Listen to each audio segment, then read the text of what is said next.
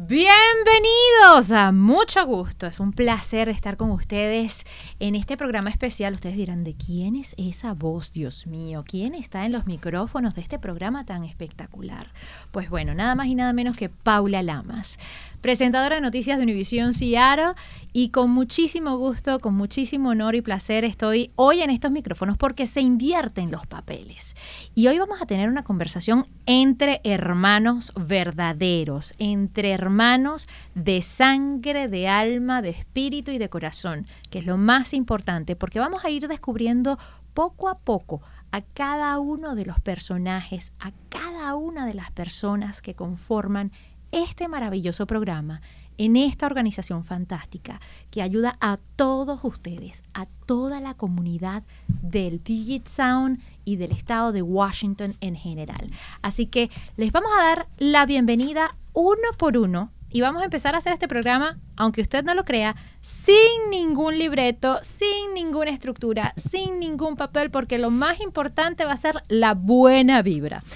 En los controles, hoy tenemos a nada más y nada menos que a José Cardona, maravilloso representante de Honduras. Así que un aplauso. ¡Eh! ¡Ah! Seguimos por aquí y le vamos a dar la bienvenida a una reina, a Tasha Manila. ¡Ay! ¡Hola! Atasha. ¿Qué pasó? La china más latina. China más latina. Continuamos con Polo Barahona, Yeah, DJ. No soy parte de Entre Manos, pero fue muy alegre estar aquí contigo. apoyando Espiritualmente. este- espiritualmente estamos aquí. Y eres el maestro que has logrado esta unión y esta conexión tan bonita. Sí. Y por último, pero no menos importante, vamos a presentar a el padre de la criatura, a la madre de la criatura, a este personaje maravilloso, por supuesto, que está rodeado de ángeles y que está rodeado de personas que lo apoyan en este camino maravilloso. Pero de él vamos a hablar un poco más adelante. Vamos a continuar presentando, por supuesto, a todas estas personas fantásticas que pues conforman mucho gusto para que poco a poco lo vayamos descubriendo. Rafael Robles. No. Fan number one.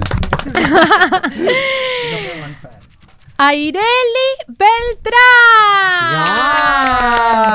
Yes. Me siento como nombrando a las mises. Sí. Lester Menguía.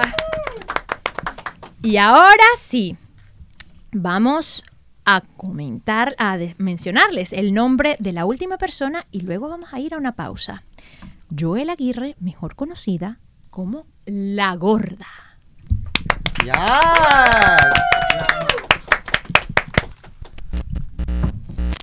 ¿Pero para qué vamos a una pausa? Vamos a No seguir sé. conversando en 10 minutos. Cada Pero 10 ¿y a mí qué? Porque a mí me pasan esto Cada hago 10 caso. minutos. A mí, yo no sé. Ah, pero yo que sé que cuántos minutos tenemos, mi Oye, corazón. ah, Pa- Paula, me dijiste que se invertían los papeles. Ojalá si me pasara algo de tu belleza. Ay, que, Dios no, mío. que no se invierta, porque imagínate, luego si se invierta ya de qué lado queda algo feo. No, ¿verdad? No, Este, pero mira, a mí que me vayan contando cuando vaya a hacer los 10 minutos para la pausa y yo feliz de la vida. Pero ¿sabes qué? Más allá de que se, se nos invierta, esa es la buena vibra que estamos escuchando en estos momentos, que estamos generando aquí a través de mucho gusto. Y les quería comentar, por supuesto, que eso de invertirse no es necesario porque todos tenemos nuestra propia luz. Y lo que sí, cuando se conectan todas esas luces, lo que hacemos es, dicen, un reflector gigantesco, así como en las discotecas. Así que esa es la luz que tenem- tenemos y que necesitamos irradiar a través de estas ondas para que todos nuestros hermanos que están del otro lado del micrófono, que están del otro lado del receptor, del radio, pues se, se conecten con nosotros. Vamos a comenzar con la historia de esta organización maravillosa que está de aniversario. Esto es un programa especial justamente por eso, porque 30 años no se cumplen todos los días, y menos una organización que ayuda a la comunidad LGBTQ, que ayuda a promover y a crear conciencia contra el VIH para que la gente sepa, obviamente, de todo lo que contrae y de cómo puede, desde hacerse los exámenes, tratar a las personas que tienen VIH, que no son diferentes a nosotros, que siguen siendo seres humanos, eh, servicios comunitarios de inmigración, de asesoría, de derechos, en fin, tantos, tantos y tantos servicios que prestan durante 30 años. ¿Cuál ha sido el reto que todavía persiste? Bueno, primero que nada, muchas gracias por esta idea maravillosa de invertir los papeles y es un honor para nosotros tenerte aquí, Paula, y sobre todo que seas ahora tú la figura principal, el anchor principal de esta conversación y obviamente gracias a Polo, ¿verdad? Por ser ese, ese enlace que no es el weakest link, es the strongest link. Y bueno, gracias por um, decir estas palabras respecto a cumplir 30 años. No es fácil, es lo que, lo que me gustaría primero uh, hacer notar. No es fácil por muchas circunstancias, uh, sobre todo porque esta no es una empresa que genera uh, bienes materiales. las compañías grandes o corporaciones grandes, sabemos que todos sus esfuerzos están dedicados exclusivamente a generar dinero. Por lo tanto, pueden seguir produciendo productos para vender cuando se trata de organizaciones sin fines de lucro y que solamente el objetivo es apoyar a la comunidad, la cuestión es qué vendemos. Eh, eh, y cuando vendes ilusiones, cuando vendes respeto, cuando vendes esperanzas de que gente que necesita servicios los obtengan gracias a tu organización, ah, pues ah, la reciprocidad que uno recibe son ah, el agradecimiento, el ver que la gente eh, se, se, para y camina más, más erguido, con más dignidad. y que al final beneficia no solamente a, a, la persona que recibe el servicio, sino a las personas que le rodean. Entonces, lo más difícil de esto es de dónde se siguen sacando los recursos para poder hacer el trabajo uh, de una manera material. Porque la pasión existe. En toda persona que trabaja para una organización sin fines de lucro, necesitamos tener mucha, muchas ganas de, de, de lidiar con, nuestros propios fantasmas y con los fantasmas de las comunidades. Ahora, no olvidemos que estamos en un país que no es el nuestro. Nosotros servimos principalmente a la comunidad inmigrante latina con un enfoque especial en la comunidad LGBTQ, ah, desde Argentina hasta eh, los Estados Unidos, porque también tenemos muchos latinos, que aunque hayan nacido aquí, sus cuestiones culturales, sus cuestiones de conducta, siguen siendo bastante arraigadas en nuestro bagaje ah, cultural. Entonces servimos a toda esta gente que de momento se nos pone un poquito como, como un embudo, se va juntando más la problemática y es cómo vamos a hacer y cómo lo hemos hecho es agradeciendo los apoyos económicos de corporaciones, de organizaciones tanto públicas como privadas, pero también contando, con la confianza de la comunidad. La comunidad que aunque a veces no necesita nuestros servicios, pero van y platican de nosotros y dicen, miren, yo supe de esta organización. Todo lo hemos hecho con mucho cariño, con mucho respeto, pero sobre todo uh, siendo honestos, lo que podemos hacer y lo que no podemos hacer por, por la comunidad. El boca a boca, la buena reputación es lo que ha trascendido durante todos estos 30 años. Atasha, para ti, ¿cuál ha sido, eh, digamos, lo más complicado en este, en este compromiso que tú adquiriste para ayudar a la comunidad? Um, that would be the language barrier when it comes to the people that we serve here. Uh, the most of the people that we serve here are uh, the marginalized among the marginalized within our community. Um, 70 to 90 percent of the people that we serve are monolingual and has experienced uh, really bad treatment from uh, many services that they you know they, they expect uh, help from and they just they take advantage of them so that's why they are afraid to reach out and to come out even though we have services that are free for them, they're not able to access it because they're afraid. So that's one of the hardest is like the language barrier and the culture barrier. How can you help them to break that fear?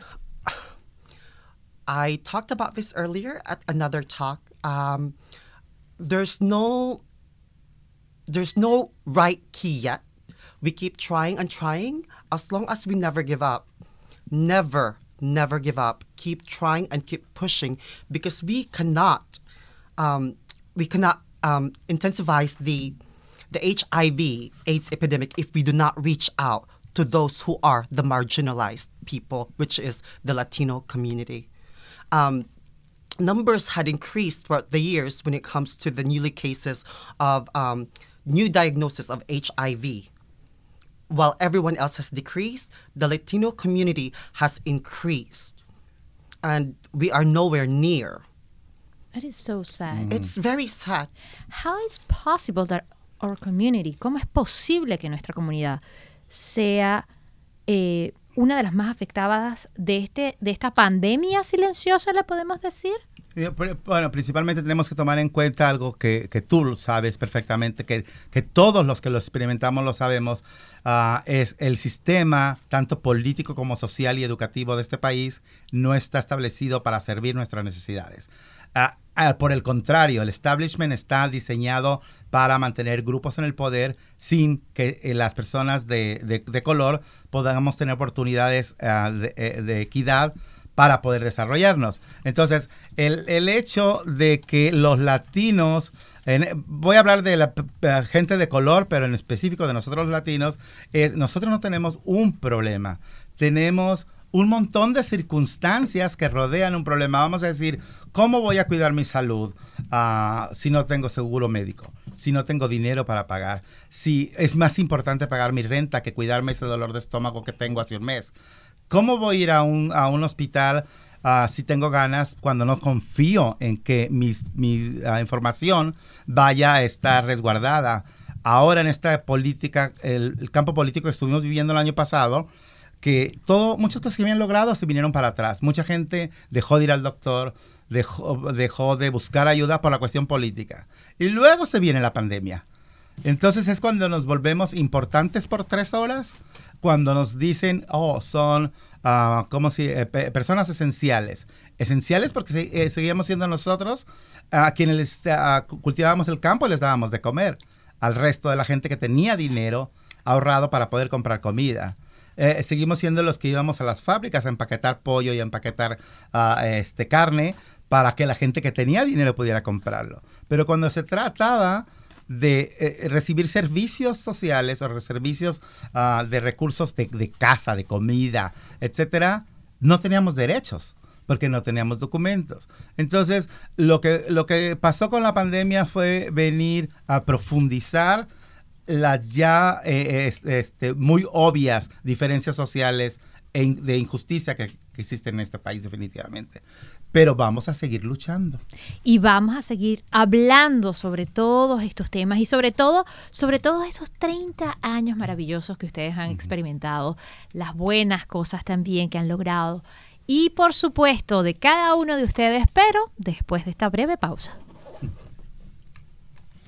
Gracias por continuar, mucho gusto y muy honrada de estar aquí en los micrófonos y de alguna manera dirigiendo esta conversación entre hermanos, entre amigos, entre almas que se conectan para mandar la mejor vibra a todas las personas que están en estos momentos escuchándonos este programa tan maravilloso que se realiza cada semana. Una vez a la semana usted tiene la oportunidad de escuchar a estas personas fantásticas hablar de temas sociales, de crear conciencia sobre el VIH, pero también de brindar servicios, como ya los habíamos comentado, sobre inmigración, asesoría de derechos labores, actividades sociales y recreativas, clínicas legales. También, eh, pues si no se ha vacunado, ellos los pueden guiar. Y recuerde que la vacuna es completamente gratis.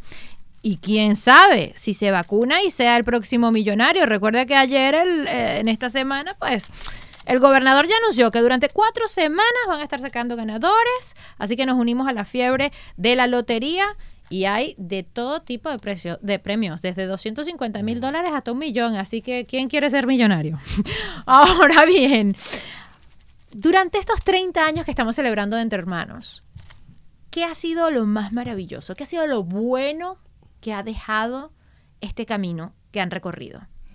Pues que nos ha dejado una chiva vieja, una yegua blanca y hasta la una suegra. Nos ha dejado, eh, nos ha dejado un montón de cosas positivas. Mira, lo- a- a cuan- a- a- en el primer segmento que platicábamos de cuáles han sido las situaciones que tenemos adversas que hemos tenido que brincar, no lo, no lo hablamos y no nos sentimos desde un punto de vista de la negatividad, sino más bien como de retos. Eh, reconocer tus deficiencias o las deficiencias que existen eh, cuando quieres otorgar un servicio es para, para tirarlo y lograr cosas, ¿verdad? Entonces, lo vemos como retos que son reales. Aunque algunos los percibíamos más difíciles, hemos logrado bastante cosas, aparte de la yegua. Eh, mira, ah, como acabas de mencionar, eh, nos hemos expandido muchísimo. Esto inició, Entre Hermanos nació por cuestiones de la crisis del VIH y SIDA que mataba a nuestra gente hace tantos años. Pero bueno, eh, con la ciencia y con el entendimiento y programas, ese campo ha sido atacado bastante bien. Seguimos teniendo situaciones de salud que tenemos que atacar, ¿verdad?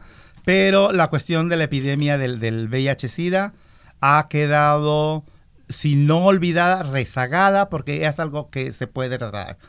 Ahora la gente viviendo con VIH puede vivir una vida normal, una vida como cualquier otra persona que la, el cuánto tiempo van a vivir no se sabe ya, porque pues es como, como cualquier normal mientras estén en tratamiento.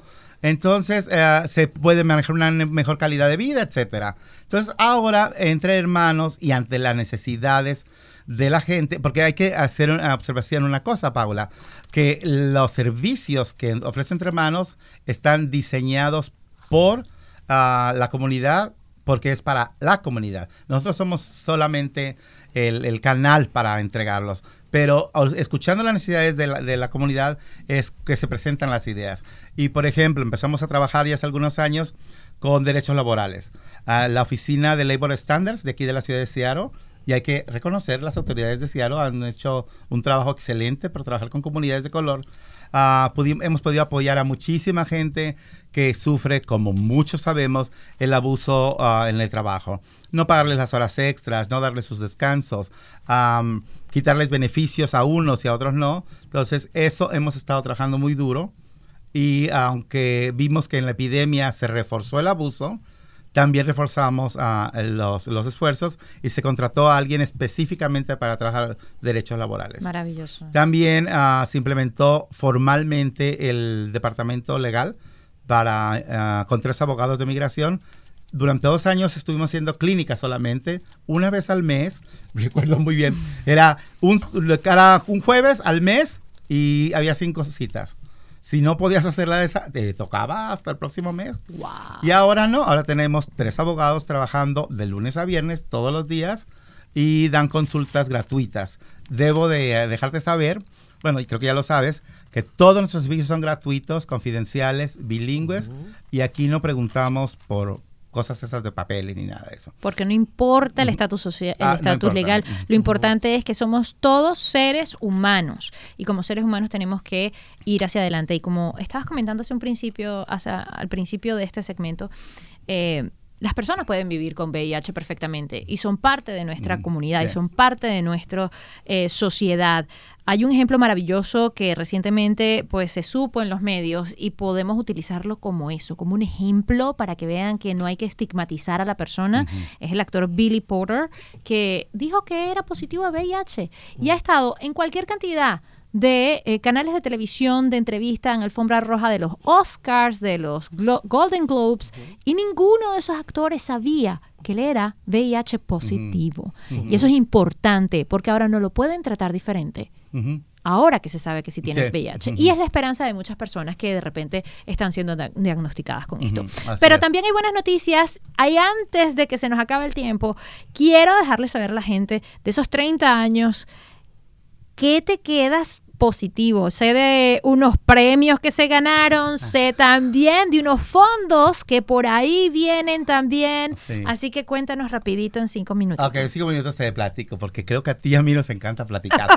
Mira, eh, yo creo que el logro más importante que, que hemos tenido y que será el premio más grande que hemos tenido es lograr que la gente a la que servimos crea en nosotros, que confíe en que nosotros se pueden apoyar eh, no como alguien que enseña porque no nos gustan las relaciones uh, horizontales, vertical, perdón, no verticales, horizontal todo, somos iguales.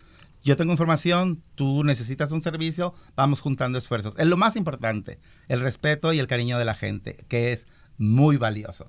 Ah, pero además hemos logrado cosas que la sociedad dice, oh, mira qué bien, ¿verdad? No nomás logramos más programas como los que te mencioné, también logramos que nos incrementaran con un 100% eh, los fondos del Estado que recibimos para ah, nuestra gente que del programa de prevención. ¡Uh! Aplausos. No sé si tenemos efectos especiales, pero lo hacemos aquí, no pasa nada. Sí, eh, eh, recibimos recibimos de la oficina de, de, mm, refugiados y de, de- es así de la ciudad de Seattle, ¿eh? la oficina para refugiados recibimos como 400 mil dólares para trabajar los cinco años alrededor de migración.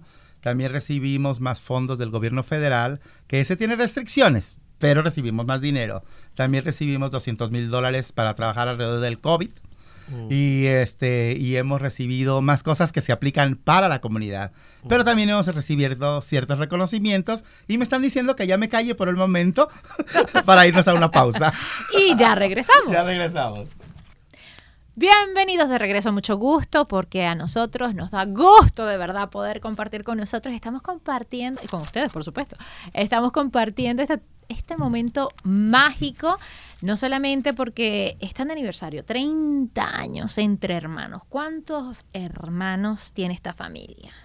Tenemos, bueno, mira, nada más en la familia, porque ya es que como hasta las buenas familias, en esta familia del radio tenemos una audiencia de aproximadamente 7 mil personas por semana en los diferentes canales juntándolos. O sea, 7 mil personas escuchando a este grupo hablar, creo que es un gran logro. Por ¿verdad? supuesto. Eh, eh, y te puedo decir números que estuvimos recabando para poder presentar nuestros reportes de este año. Eh, repartimos 70 mil dólares en ayuda para rentas, eh, pudimos apoyar a 300 familias, o sea, hemos tenido unos momentos bien felices con la familia latina. Y bueno, te, ah, platicábamos hace un ratito de que hemos logrado ah, muchas cosas, hemos logrado que nos apoyen con lana para seguir haciendo el trabajo, pero también hemos, hemos recibido cositas. Me están tomando aquí en video mientras estoy hablando con Paulita. y- ¿Sabes qué, es lo que más, Maravilla. ¿Sabes qué es lo que más me ha gustado el día de ¿Cuál hoy? te gusta el lado derecho y qué, cuál es tu Ah, no, perfil? A mí me gusta verte. Ay, mi amor. Pero lo que me ha gustado es que una vez más queda comprobado esta, este, este calor latino, este amor latino. Hace dos horas tú y yo no, nos conocíamos. Totalmente. Y ahorita, mira, hasta ahorita hasta pan vamos a hacer. Comadres. Comadre. Pero bueno, te decía, mira, tuvimos la oportunidad de que nosotros celebramos nuestra gala cada año ah, con el tema del, ah, del Día de los Muertos Sí. por el Día de los Muertos, un ah, productor venezolano nos vio y él estaba produciendo un espectáculo especial con el ah, Seattle ah, Men's Chorus y tuvimos una presentación especial en, en um, la ópera de Seattle, que es un monumento a, a la cultura. Y tuve el placer de que me invitaran especialmente, no por ser yo la gorda, sino por ser la gorda de Entre Hermanos. Hicimos ah, el número de La Llorona exclusivamente dirigidos Wow. por, por un gran director y estamos en los anales de la historia de la Opera House. Ah, y vamos a estar muy pronto, el 26 de junio, en el museo. Eh, ¡Ah! ya- la vi que hizo. ¡Ah! No sé qué le mostraron, pero hizo. ah. Vamos a estar en el Museo de Arte Pop aquí en Seattle. Eso es lo que le mostré, que ya cayó Sí. muerta, puertita. Sí, ¿verdad? Y vamos a estar, eh, se acercaron hace dos años esta- las personas que administran el, el- el museo ah, y querían hacer una, una exhibición con los, ah, ah, celebrando el mes del, del orgullo, con los personajes que han abierto camino, que han abierto brecha eh, en la lucha de la justicia social por los derechos LGBTQ.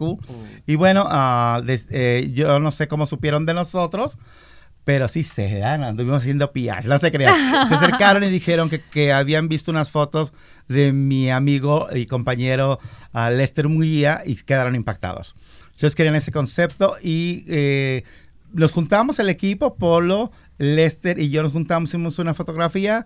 Bueno, hicimos como 60. Y solamente una va a quedar en la exposición de donde va a haber mucha gente, va a haber de todas las culturas y de las partes latinas soy la única persona escogida y va a haber una foto mía ahí permanente. que es un orgullo Sí. que nos represente, sobre todo en una exposición tan importante, en una exposición que significa muchísimo, sobre todo en estos tiempos, y en un lugar tan representativo como el Museo Mapap, que no todo el mundo entra allí, no todo el mundo está en una exposición, y tú lo has logrado con estos más de 20 años que has tenido Sí. aquí en esta comunidad, trabajando por y para nosotros los latinos, que eso es lo más bonito. Eso no lo hace todo el mundo y eso no es fácil. Y lo has Sí. logrado, lo has alcanzado. Pero- Y también Story Corps que todo el mundo conocemos StoryCorps, Sí. tiene una historia, de, mi historia de mi vida en la biblioteca de Arizona ah, y esa va a ser permanente por siempre. Ah, no va a ser permanente por cinco años, va a ser permanente. Lo que es Pero fantástico. Todo lo que hemos logrado se va a lograr mejor con una generación nueva, empujona y este, con una chispa y fuerza que ya se está acabando, que es la generación de estos nuevos latinos y latinas maravillosos que me gustaría que estuvieran contigo platicando ahora. Lo más bonito es pasar el legado, saber que nosotros tenemos que dejar un legado, porque de nada nos sirve vivir, pero no dejarle a los demás, a los que vienen atrás, porque nosotros no vamos a ser eternos. La gente que se aferra a los lugares, a las posiciones y piensa que va a ser eterno el presidente de una compañía, eterno el presidente de un país, están completamente equivocados porque todos tenemos un tiempo y todos caducamos en esta vida. Así cuando nacemos, lo único seguro que tenemos es la muerte. Así que le toca ahora a todos ustedes, la nueva generación, sentarse en esos micrófonos que están por ahí pendientes con esos celulares que seguramente van a estar viendo en las redes sociales todas las fotos y los videos. Así que postéenlo, taguéenlo, denle like, comenten y por favor me avisan, me hacen el favor y me avisan. Pero ahora bien, ya que se han sentado y que están tomando posesión de los micrófonos, vamos a ir entonces eh, preguntándoles porque es bien interesante eh, que la nueva generación tiene un chip, tiene un conocimiento, tiene una... ah, se aproxima a la, a la comunidad LGBTQ de manera diferente que otras generaciones. El racismo no solamente está en Estados Unidos, el racismo está en todas partes del mundo, en todos nuestros países en América Latina y en todos los países hispanoparlantes, porque aunque el país no esté en América Latina, hablan español en otras partes del mundo. Y tenemos un ejemplo, Ana, y voy a comenzar a hablar en inglés justamente para hablar con ella, con Atasha, para que nos cuente de su propia experiencia, cómo es posible que siendo uno de estos países maravillosos donde hay raíces latinas, donde hay raíces hispanas, el, el racismo sea tan fuerte. Cuéntanos un poco sobre eso. Um, uh, in mi país, Filipinas, sí, claro. Uh, the people that live in the capital would normally look down upon people from different islands of the uh, the country because they think that they are better than them, um, even though we we live in the same country. Exactly. Yeah. La gente en mi país nos trata de una manera diferente a la gente que venimos de las provincias. A la gente que vive en la capital siempre se ha sentido superior a nosotros y hay un trato muy marcado de diferencia de denigración hacia nosotros. It is so sad that this kind of th- thing happen in our, our country. Es muy triste que esto pase en tu propio país. How do you see the racism here in the United States? Have you be- experienced the same uh, racism? ¿Cómo, Oh. ¿Cómo has visto el racismo en este país, aquí en los Estados Unidos? ¿Has experimentado tú personalmente racismo? Absolutely, I have. Even with my own people, even with uh, Filipino immigrants themselves. Have absolutamente que lo he vivido. Lo he vivido incluso en mi propia gente, con inmigrantes de Filipinas. um, just because I am of a different uh, sexual or gender identity, Simplemente por Yeah. ser de una sexualidad o de un género diferente. uh, they tend to just look at you different and treat you different. Eh, eh, eh, eh, solamente por esto ellos te ven de una manera diferente, te tratan de una manera diferente. But racism within the, this country, yes, I have experienced that as Pero well. racismo en este país, claro, lo he experimentado. How have you been able to fight, if you fight against racism, or handle it? ¿Cómo has, cómo has podido tú manejar esta cuestión de, del racismo? ¿Cómo has podido manejarlo o cómo has podido ah, enfrentarlo? I learned how to speak my mind. I because I used to let people uh, take advantage of me and walk over me. He aprendido a hablar por mí misma, a defenderme, porque estaba tan acostumbrada a que la gente me viera, me viera abajo o que la gente caminara por encima de mí. Enough is enough, and Y I'm tired of it. suficiente, suficiente y me cansé de eso. Um, I've learned how to stand up for myself. Otherwise, nobody else will do it for me. Y aprendí a pararme por mí misma, a, a- a poner mi dignidad, porque nadie más lo va a hacer por mí. Es maravillosa esa lección que nos acabas de dar porque si nosotros no nos ponemos delante primero, nosotros tenemos que estar siempre delante.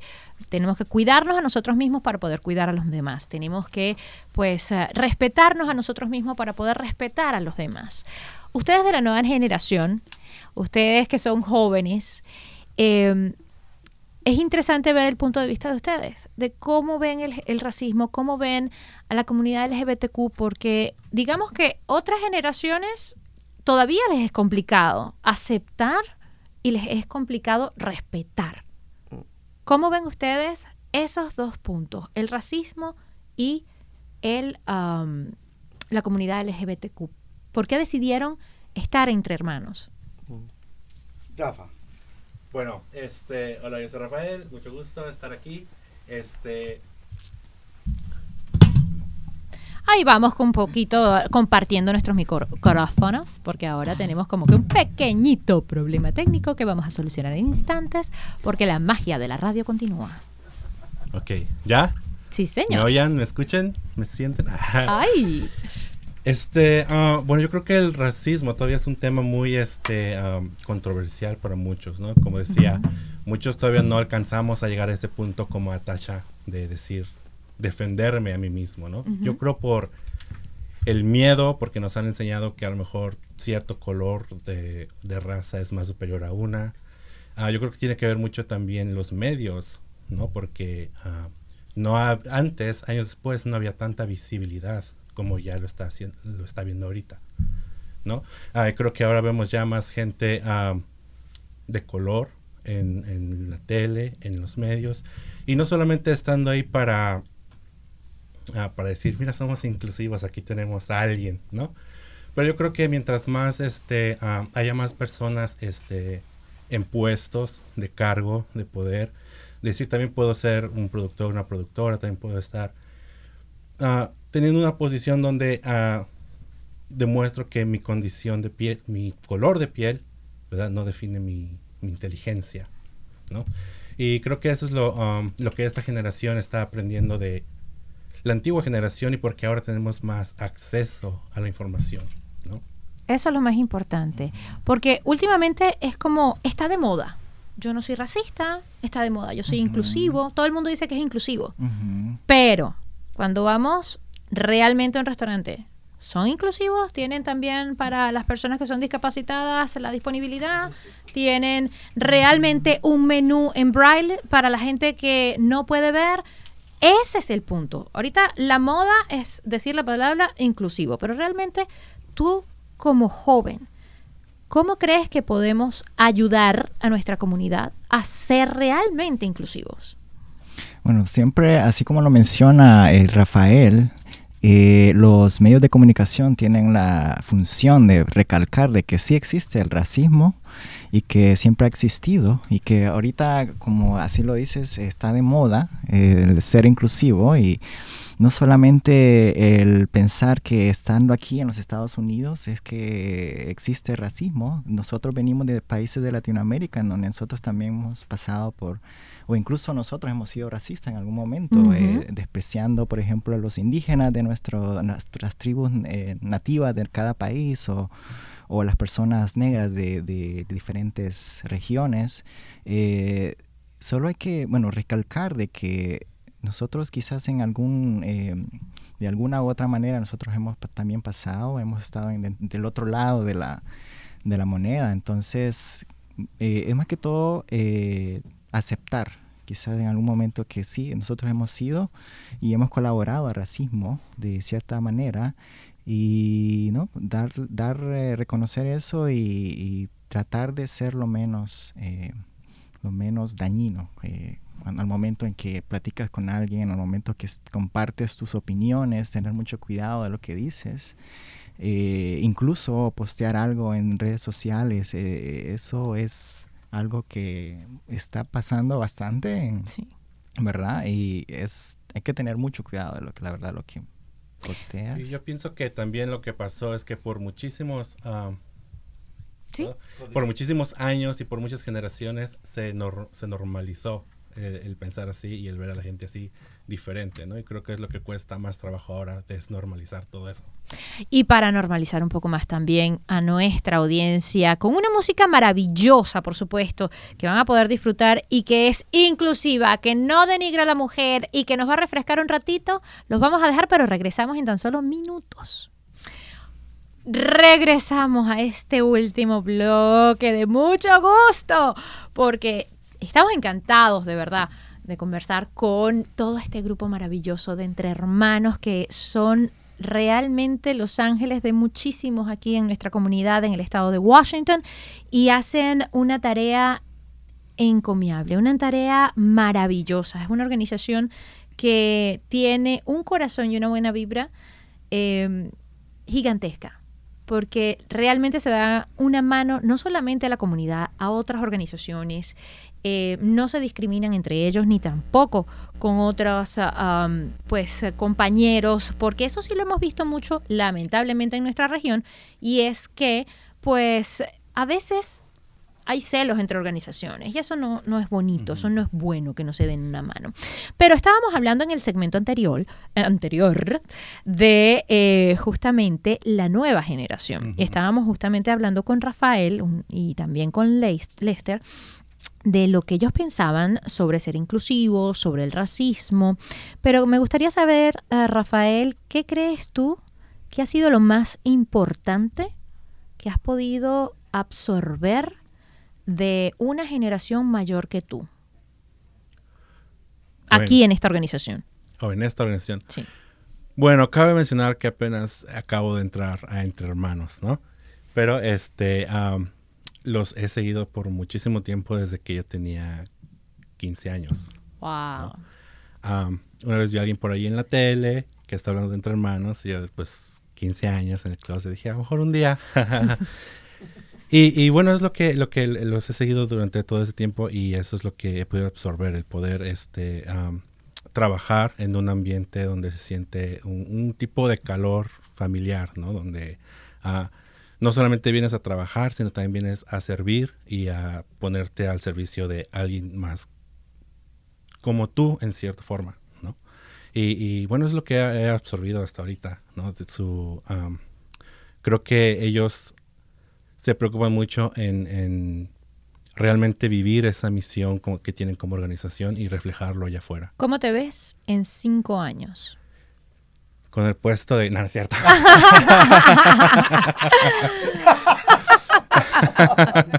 Yo aquí vine a... No, es cierto. Uh, me veo... Uh, wow. Eh, si me hubieras preguntado hace un año, te hubiera dicho una respuesta totalmente diferente, pero ahora me veo más uh, siendo yo, estando más envuelto con mi comunidad LGBT, TIQ, y este, así, así me veo, envuelto más. ¿Y a ti, Joel, o la gorda, qué es lo que más ha, has podido absorber de esta nueva generación, aparte de su buena vibra? Mira, hace ratito cuando decíamos de que qué hemos logrado, cuáles han sido esos beneficios que hemos obtenido, yo creo que es, no puede haber mejor premio, mejor uh, uh, resultado positivo que lo que acaba de decir Rafa. Un niño de 15 años observando un programa de televisión y saber que hay una organización que sirve a su comunidad cuando él aún no sabía si pertenecía a esta comunidad. O sea, el que, el que un niño nos vea en la televisión y seamos un símbolo de con ellos puedo hablar de mí, eso es, eso es eh, no hay mejor bendición. Uh, aclarando eso. Ahora, ¿qué he aprendido personalmente yo, Joel, de la nueva generación? Es, uh, es la esperanza. Ahora eh, estoy lleno de esperanza. Hubo algún momento de pesimismo de mí de decir, esta, esta sociedad está cada día más yéndose a la destrucción, ¿no? Con tantos problemas económicos y sociales que hay. Me, lo que más me interesaba era ver que mi gente veía mucho desapego con la misma gente. Eh, pero ahora no. Ahora eh, he aprendido a respetarlos, para empezar. He aprendido a, a saber que sí hay líderes que nos que pueden seguir el trabajo que muchos hemos hecho y no porque yo me sienta líder. Uh, um, he aprendido que hay que creer en los jóvenes, eso sobre todo, hay que creer en ellos, hay que creer en gente como Polo, que, que como dije, lo conocí cuando era un chamaquito, ahora él es un hombre mayor, ya hombre de familia, y el que nos puede contar su experiencia. Por supuesto, porque le iba a preguntar a Polo más que su experiencia. Para ti, ¿qué significa y representa entre hermanos y la gorda? Bueno, pues yo, yo vengo siendo como el, entre la mitad, entre la vieja generación y la nueva generación. Estoy como entre en medio de, de los dos y pues... Uh, entre Manos fue el que me abrió las puertas a todo este mundo de entretenimiento. Eh, la gorda es, la considero como mi madre, eh, ya que sin ella, que me dijo necesito un DJ y me dijeron que tú puedes tocar música, le digo yo, bueno, pues sí, pero nunca lo he hecho así en un, en un club. entonces, ella me abrió las puertas a todo, el mundo, todo este mundo de entretenimiento y pues la considero como mi madre. Me dio muchos consejos cuando yo me sentía mal, cuando lo quería dejar todo.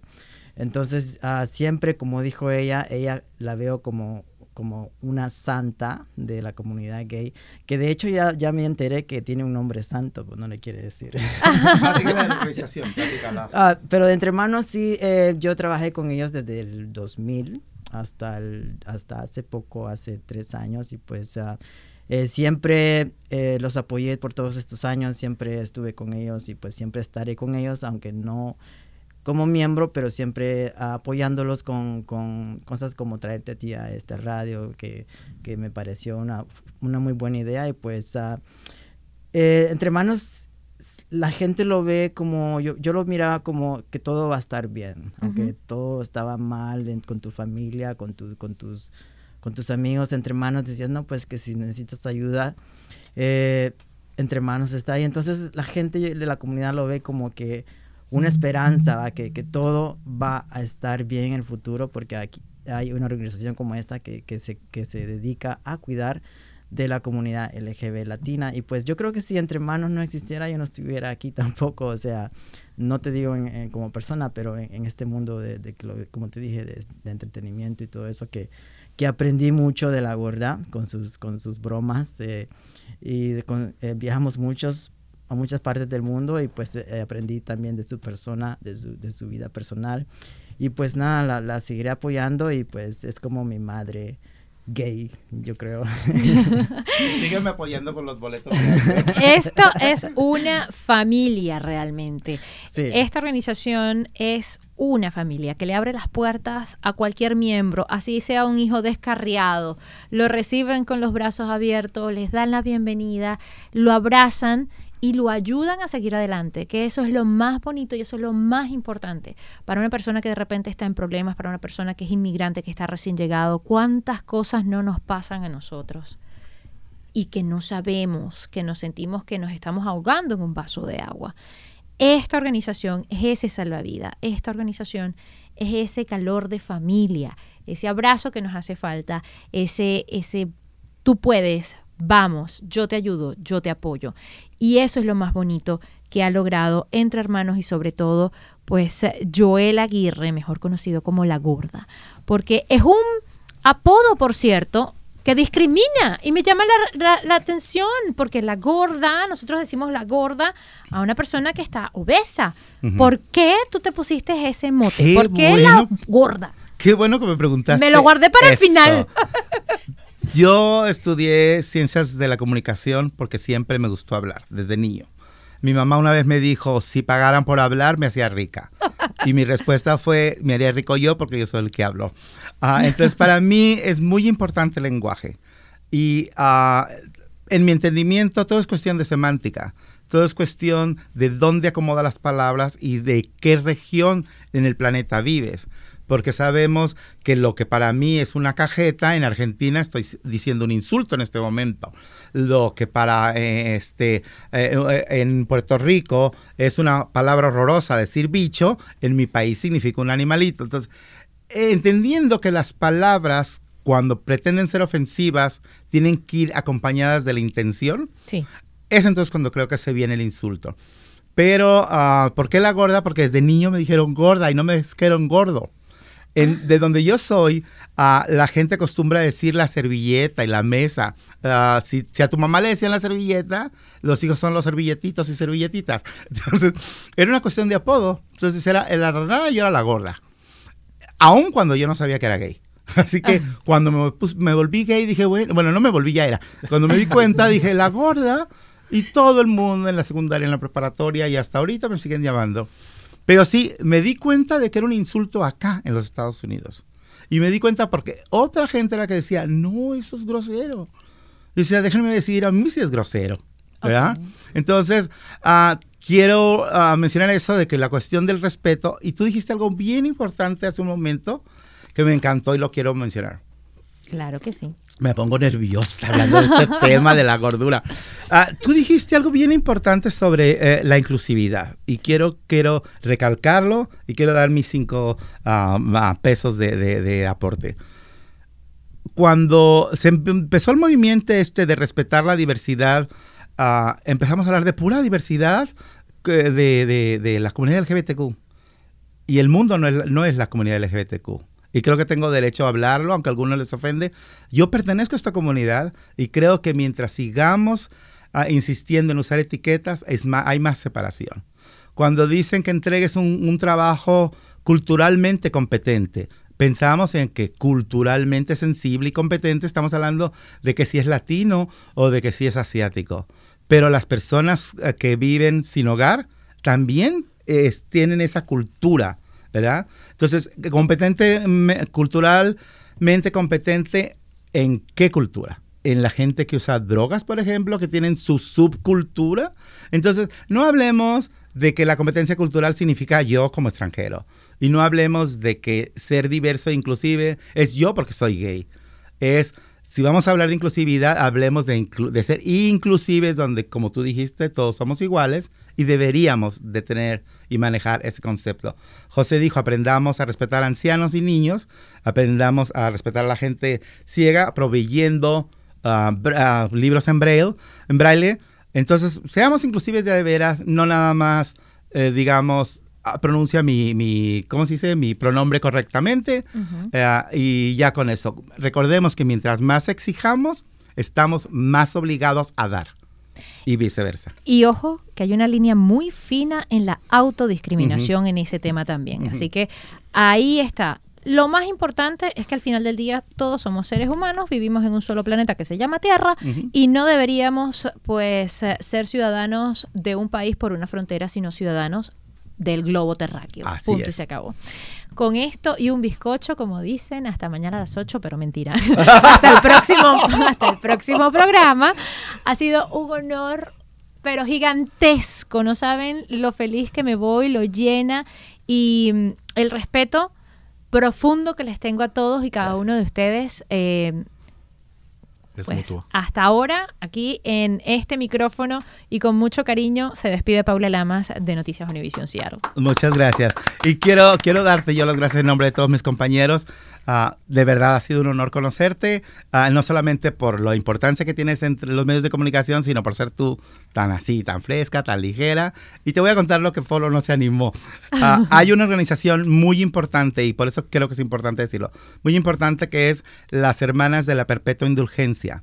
Cuando se vino la epidemia del SIDA, del SIDA, no del VIH, que la gente se moría cada semana, a las autoridades de salud no hacían mucho, pero hubo un grupo, principalmente de gente blanca, ah, que, que eran, se vestían de monjas.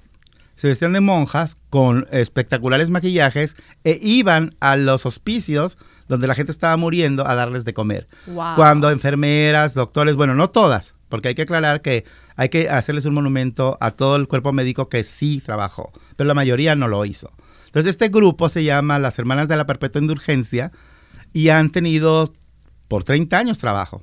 Últimamente ya no hacen mucha cosa de, de colectar dinero para enfermos de SIDA, pero siguen haciendo actividad ahora para niños con cáncer, para, para causas de justicia social. Y tengo el orgullo de que me nombraron el año pasado parte de su congregación y soy la santa cuidadora del condón.